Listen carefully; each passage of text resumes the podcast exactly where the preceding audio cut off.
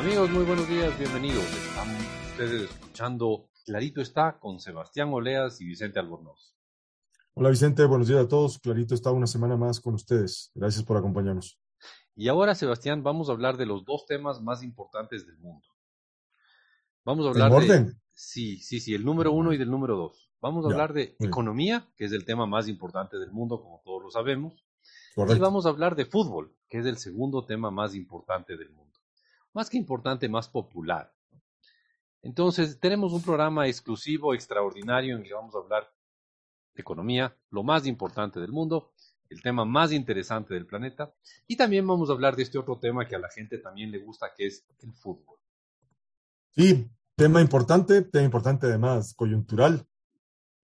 Así que, Y queremos presentarles ahí un par de teorías sobre cómo el fútbol y la, la globalización ha sido sí, un par, un de ideas. Un par de Sí. ideas. Pero bueno, a ver, Sebastián, tú tienes el dato de la semana. Sí, Vicente. Eh, el dato de la semana, Vicente, es 4,2. 4,2. Ya, un poquito más de información. Muy bien, 4,2 es, o fue, porque es un dato pasado, fue la tasa de crecimiento de la economía en el año 2021, específicamente la tasa de crecimiento del PIB. El PIB. El PIB creció el año pasado en 4,2%, Correcto. lo cual es una buena tasa de crecimiento, Sí, pero, pero no tan buena como algunos de los países que están alrededor del Ecuador y como muchos de los países del mundo. Claro, y, y obviamente esta es la tasa de crecimiento que corresponde al año 2021, obvio, pero también es la tasa de crecimiento, digamos, de cierta forma, eh, al primer año de la pandemia, Ya, de cuando se declara la pandemia. Entonces, creo que es una buena tasa de crecimiento relativo a cuánto se contrajo la economía en el 2020, por ejemplo. claro, a ver, en números redondos la economía cayó en el año 2020 en 8%. Exacto. Y ahora en el 2021 se acaba de recuperar solo en 4,2. Entonces, 4,2 no es una mala tasa de crecimiento, pero comparada con la tremenda contracción del 2020, con la tremenda contracción de 8%, Exacto. 4,2, ah, O sea, No podríamos suena. decir que en cierta forma estamos a mitad de camino de lo que estábamos en el 2018, más o menos, en el 2021. Sí, sí, la verdad, mm, sí, con las justas hemos recuperado la mitad del Exacto. camino, con, con un agravante, ¿no? El agravante es que la población ecuatoriana en el 2021 era más grande que en el 2018 y será más grande este año y más grande el próximo. Exacto. Entonces, en términos reales, digamos, en términos per cápita, eh, estamos peor, Sí, a pesar, de, a pesar de esta tasa de crecimiento, que como bien tú dices, no es mal, es 4,2%. entonces 4,2%, a ver, si creciéramos todos los años a 4,2% haríamos fiesta. Sí, claro. Obviamente haríamos más fiestas si lográramos crecer al 5 o al 6 o alguna cosa así. Pero 4,2 no es nada despreciable. En realidad es la mejor tasa de crecimiento de la economía ecuatoriana desde hace, desde el 2013, Sebastián. Desde el 2013 no habíamos tenido un año tan, entre comillas, muy entre comillas, tan bueno como Nada el despreciable. 2021. Sí, exacto. Pero el problema es que el 2021 debería ser el año de la expansión, el año de la recuperación, luego de la tremenda contracción que vimos en el 2020. Exacto. Entonces tienes una caída de la economía de 8% en el 2020 y una recuperación tímida de la economía ecuatoriana en el 2021. ¿Es una buena o es una mala noticia, Sebastián? Yo te gané haciendo la pregunta imposible. Muy bien. Muy astuto, Vicente. Y yo te voy a contestar como siempre contestábamos. Depende con qué nos comparemos. O sea, sigue siendo buena, creo. Creo que es una buena noticia porque hay cierto grado de recuperación. Pero, eh, pero creo que no es suficiente. A ver, vamos viendo el vaso medio lleno. Primero Sí. veamos el vaso medio lleno. Ya, muy bien. A ver, es un crecimiento que supera muchísimo el crecimiento poblacional, que será unas tres veces el crecimiento poblacional, alguna cosa así. Por ese lado estamos más que bien. Es incluso, y esto me gusta, es incluso un mejor crecimiento de lo que se esperaba.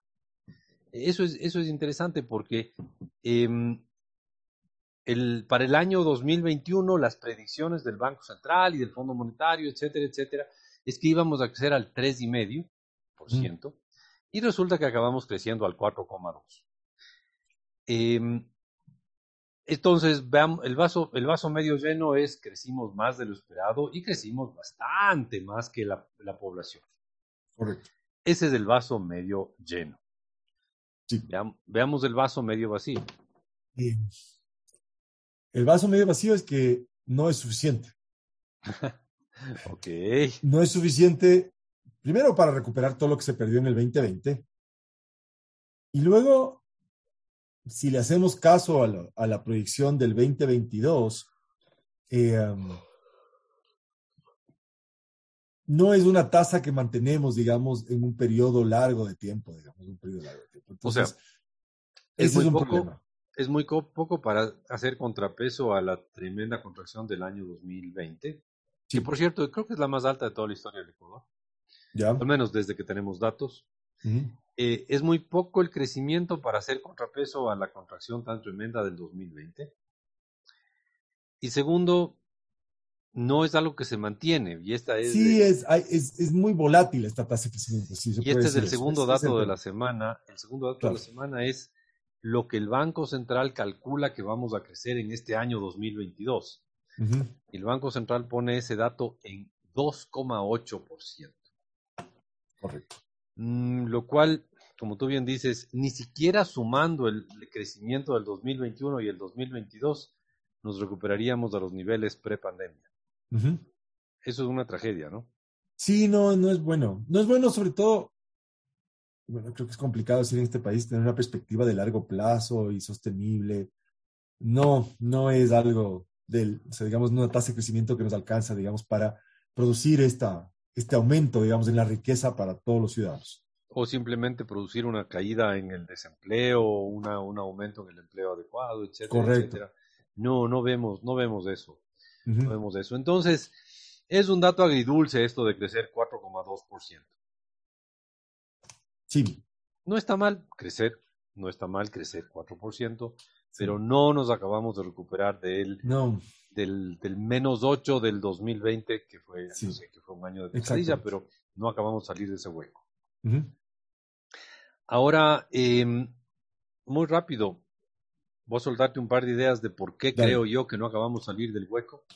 Creo que el mayor problema es que la economía ecuatoriana es poco flexible. ya, no se adapta al cambio, no se adapta a los cambios en el mundo. No es fácil que, que, se, que si estamos produciendo una cosa, nos dediquemos a producir otra, no es fácil eh, irnos hacia lo que el mundo, el mundo requiere, irnos hacia nuevas tecnologías, irnos hacia sistemas más baratos de producir, etcétera, etcétera. No tenemos una economía muy flexible, es una economía inflexible y en buena parte eso hace que seamos lentos en recuperarnos. Pero bueno, eso es una teoría que podríamos analizarla más a fondo. otro Sí, y creo que sería importante también, si fuese eso cierto, si la hipótesis de la poca flexibilidad, quizás habría que ver cuáles son los determinantes de la poca flexibilidad. Sí, sin duda, sin duda. ¿sí? Y hay temas, muchos temas, uno que otro tema cultural, hay muchos temas legales. Institucionales, seguramente. Sí, eh, por ejemplo, si tuviéramos una mejor ley de quiebras, y suena, suena ridículo, ¿ah? una mejor ley de quiebras sería más fácil adaptarnos a cambios. Si tuviéramos otro código laboral, sería fácil Claro. adaptarse a los cambios. Pero bueno, Sebastián, antes de, de irnos a una corta pausa, permíteme decirte que para nuestra gran alegría, nuestros queridos oyentes nos pueden escuchar en radios en cinco importantes ciudades del país. Y es así que estamos en Babahoyo los viernes a la una y media de la tarde en Radio I99, 98.9 FM. Estamos en Riobamba, los viernes a las 9 de la mañana en Radio Exa 89,7 FM. También estamos en Cuenca los domingos a las 7 de la mañana en La Voz del Tomebamba, 102.1 FM y 1070 AM. Estamos también en Guayaquil, los viernes a la 1 y 30 de la tarde en Radio I99 98,9 FM. Y estamos en Quito, como bien saben, los viernes a las 9 de la mañana en Radio Democracia 920 AM y en Radio Exa 92.5 FM. Sebastián, y con eso nos vamos a una corta pausa. No se olviden amigos, el dato de la semana que nos acompañó fue 4,2% el crecimiento del año pasado. Exacto. Volvemos.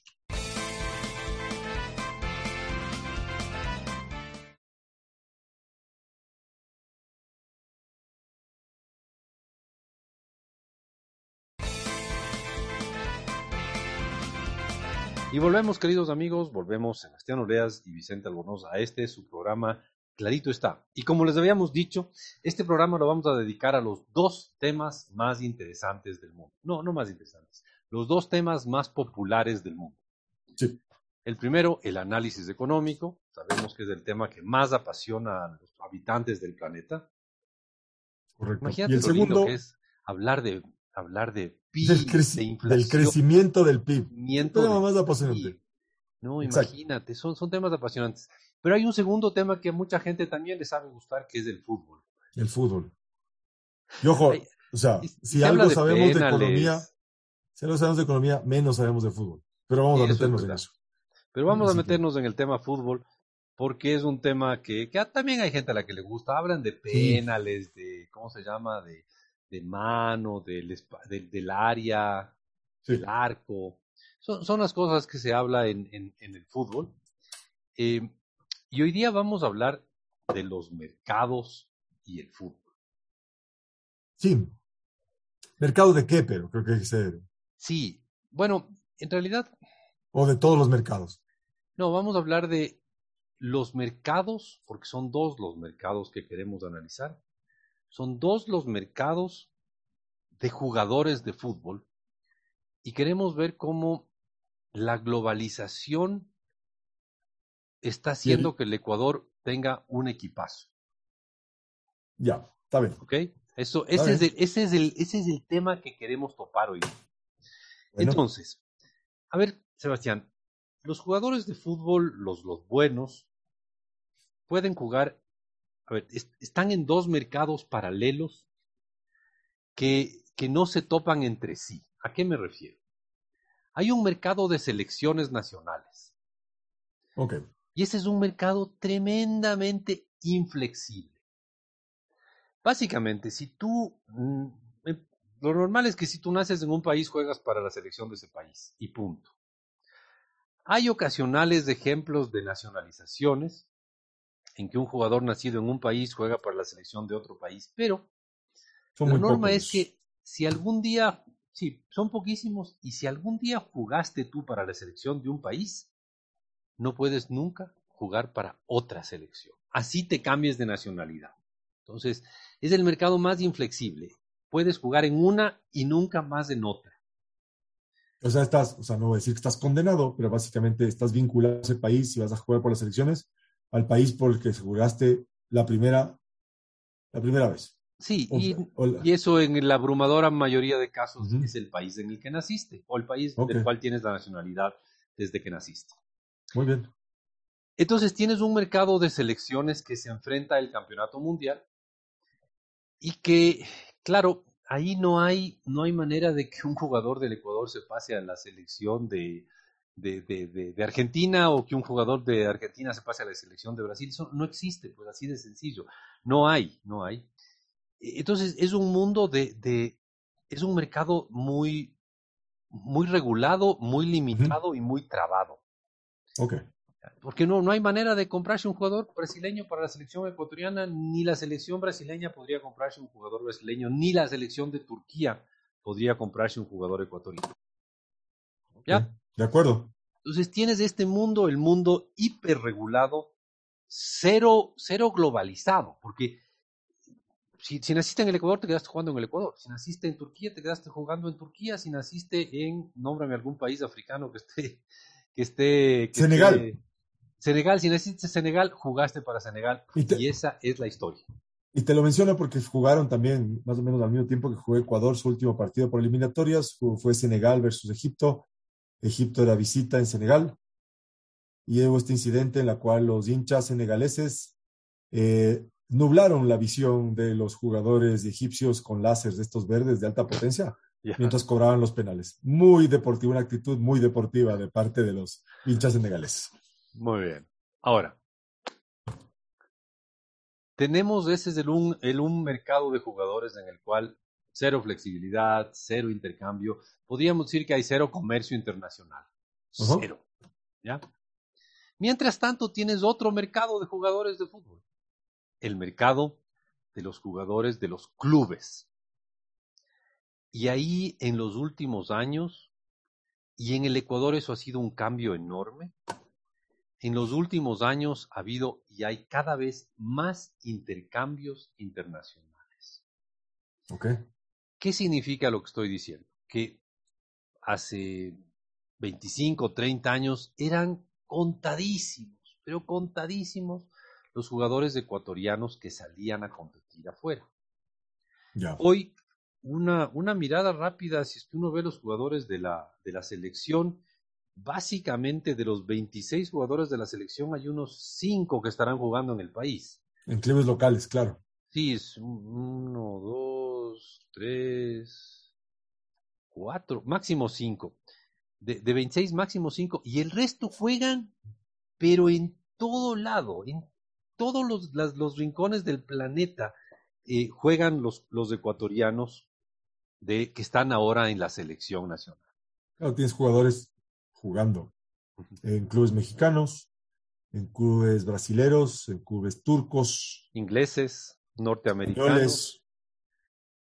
Mm, sí, así que sí, están, están jugando, digamos, alemanes, eh, españoles. Sí. O sea, están jugando en un montón de sitios del planeta ¿Mm? los ecuatorianos.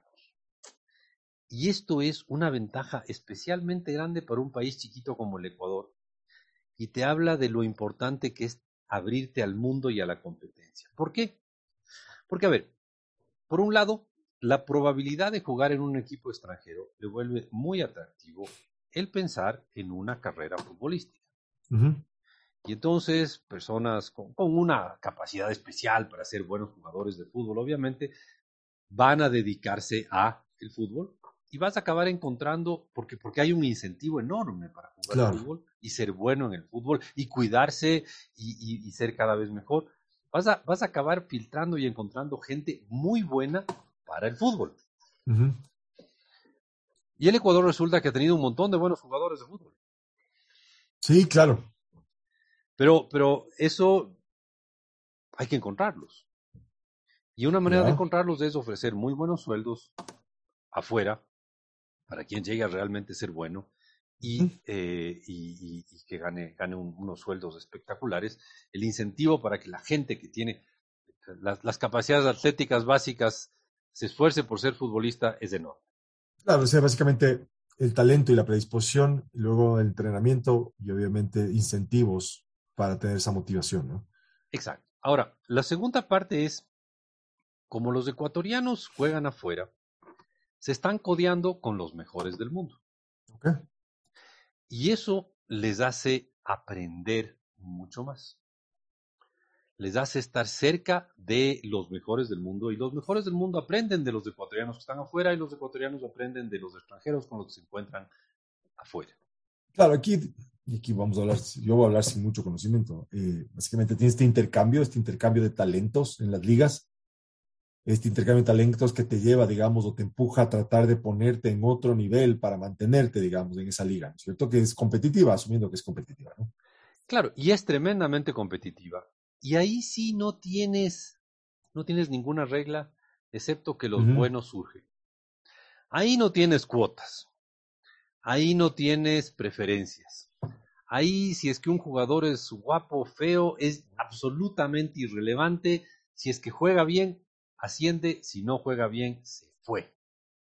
Y resulta que el Ecuador ha tenido un montón de jugadores que juegan tan bien que están jugando en buenos equipos del extranjero sin ningún tipo de subsidio, apoyo, cuotas, obligaciones, nada. ¿Por qué juegan en el extranjero esos ecuatorianos? Por la simple razón de que son buenos. Sí, Entonces, eso hace que nuestros compatriotas que juegan afuera, como te decía, están expuestos a un mercado gigantesco y muy competitivo. ya. Y resulta que son lo suficientemente buenos como para ser exitosos en ese mercado gigantesco. Y una vez cada cuatro años hay un campeonato mundial de fútbol y entonces resulta que el Ecuador tiene la capacidad de llamar, de invitar a jugar a su selección jugadores que juegan en otros países, que aprenden de otros jugadores, que están en competencias con jugadores de otras esquinas del planeta y que son buenísimos.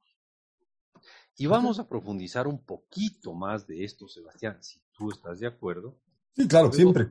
Luego de una corta pausa. Pero antes de eso, yo quisiera decirles a nuestros queridos amigos que si quieren seguir conectados con nosotros, pueden contactarnos en nuestro Twitter. Somos arroba clarito está. En el Twitter, la red social que no colapsa. Sí.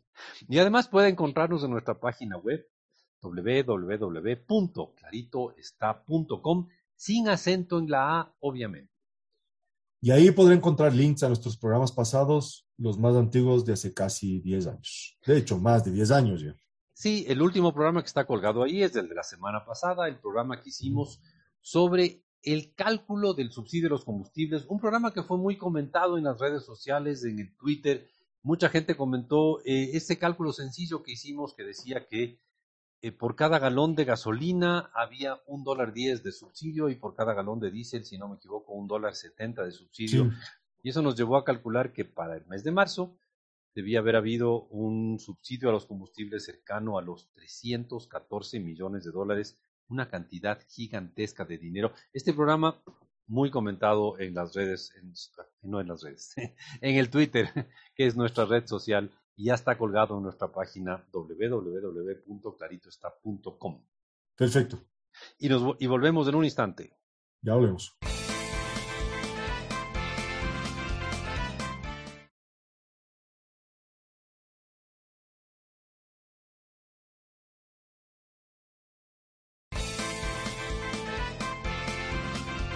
Volvemos, queridos amigos, Sebastián Oleas de Vicente Albornoz. Y como les decíamos, estamos hablando de los dos temas más populares del mundo. El primero, economía, el análisis económico, la inflación, el PIB, los mercados, la competitividad de los mercados y la calidad de los productos que se negocian en los mercados. Y el otro, el fútbol. Sí. Estamos entonces con los dos temas más apasionantes de este planeta, digamos, temas más apasionantes de este planeta que se pueden comentar en un programa de radio abierta, ¿no? Em, habrá otros temas que no se puedan comentar en un programa de radio abierta, pero bueno. Correcto. Decíamos que el hecho de que nuestros jugadores, de que nuestros compatriotas estén accediendo, tengan la posibilidad de jugar en ligas tan diversas como la española, la alemana, la mexicana, la brasileña, la, la, la, británica, la norteamericana, turca, la turca, que es donde juega hace, Valencia, ¿no? Claro, les hace, les hace, eh, les hace un pedacito a nuestros jugadores, les convierte en un pedacito de la globalización. eh, y es gente que está expuesta, tremendamente expuesta, a los mejores del mundo y que ahí, a pesar de no tener ningún tipo de protección, de apoyo estatal, de nada, de nada, surgen y tienen éxito por una sencilla razón y es que son buenos. Sí, y ahí es con una suerte de el efecto de par, ¿no es cierto? Aparte que son talentosos, el hecho de que estén vinculados a equipos donde hay otros jugadores que son talentosos Algo incrementa su talento. Algo aprenderán, por decirlo. Claro, exactamente. Ahora, ¿Por qué el Ecuador sale más, más, más beneficiado de esto que, voy a dar el ejemplo de alguna potencia mundial del fútbol, digamos, eh, Brasil? A ver, hace 30 años, cuando había menos, menos eh, flujo de jugadores entre países, en Brasil tenías un montón de equipazos que jugaban entre ellos con jugadores brasileños en su gran mayoría, eh, y así esos jugadores tenían la oportunidad de aprender de muy buenos jugadores de, del Brasil. Es ser un país, una potencia futbolística. Diga, veamos lo mismo en Alemania, ¿no? Los alemanes podían jugar con unos jugadores extraordinarios de otros equipos, de su super, superliga, de su, de su Bundesliga, y ahí aprender de ellos. Pero los ecuatorianos tenían que jugar en una liga chiquita. en, una, en un, campeonato pequeño, con equipos pequeños, con, con, em, con presupuestos pequeños. Y de golpe, ahora, los ecuatorianos pueden jugar en la liga brasileña y en la liga alemana, con esos presupuestos impresionantes, y en la liga inglesa, con esos presupuestos que a uno dice, no, no ha de ser verdad, eso no, puede ser que gasten tanto. Sí, sí, sí, eso, gastan. Y entonces, como juegan en esas ligas en las que hay un montón de otros buenos jugadores, algún día vuelven acá al país, después de haber estado eh, en contacto con todos estos gigantes del fútbol, vuelven al país cada cuatro años y de golpe tenemos un equipo que está a nivel mundial. Y termina clasificando al mundial, ¿no es cierto? Claro, no es, no es cualquier cosa, ¿ah? es un equipo que gracias a esa exposición de sus múltiples miembros en múltiples ligas, gracias a esta globalización que permite que los jugadores de un país chiquito como el nuestro se estén expuestos y puedan jugar con los mejores de las mejores ligas, en las cuales hay unos presupuestos espectaculares para unos equipazos. Eso hace que los nuestros se expongan ante eso, aprendan, sean competitivos, y vienen acá y no debería parecer una sorpresa tan grande. Ah, claro que lo celebramos, obviamente, ¿no? No estamos quitándole el mérito, pero ya no debería ser una sorpresa tan grande que sí puedan irse por, por cuarta vez a un mundial. Sí. Y, que ahora hasta se hayan clasificado en el penúltimo partido, ¿no? y perdiendo. Exactamente, o sea, llegaron, digamos, bien posicionados hasta su último partido, ya con los suficientes puntos para clasificar, hicieron una buena campaña.